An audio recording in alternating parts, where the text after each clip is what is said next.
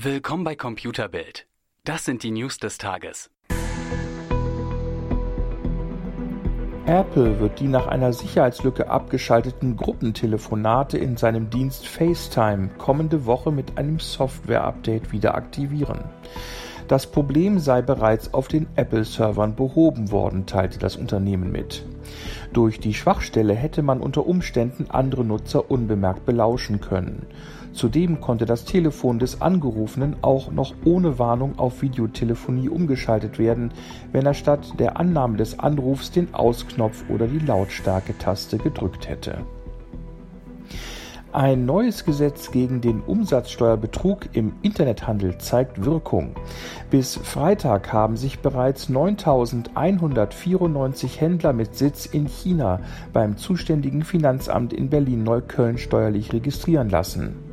Jahrelang zahlten vor allem Unternehmer und Händler aus China beim Verkauf von Waren über Plattformen und Marktplätze wie Amazon oder eBay keine Umsatzsteuer.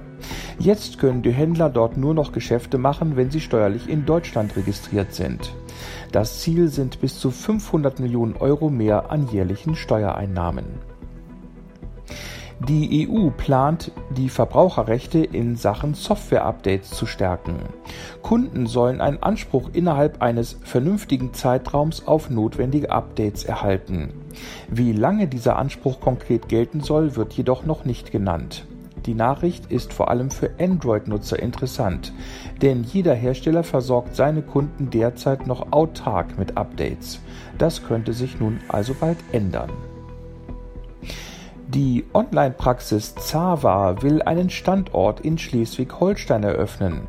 Bisher behandelt sie von London aus, weil Ärzte in Deutschland nicht aus der Ferne Diagnosen abgeben dürfen. Die Bundesärztekammer hatte das Fernbehandlungsverbot 2018 aber gelockert. Die Ärzte beraten die deutschen Patienten anfangs zu rund 30 Indikatoren.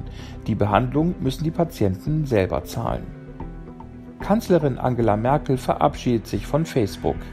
Sie wissen, dass ich nun nicht mehr CDU-Vorsitzende bin und deshalb werde ich meine Facebook-Seite schließen, sagte sie in einem Videostatement am Freitag. Ihre Arbeit könne aber auf der Seite der Bundesregierung in dem sozialen Netzwerk oder auf Instagram weiterhin verfolgt werden.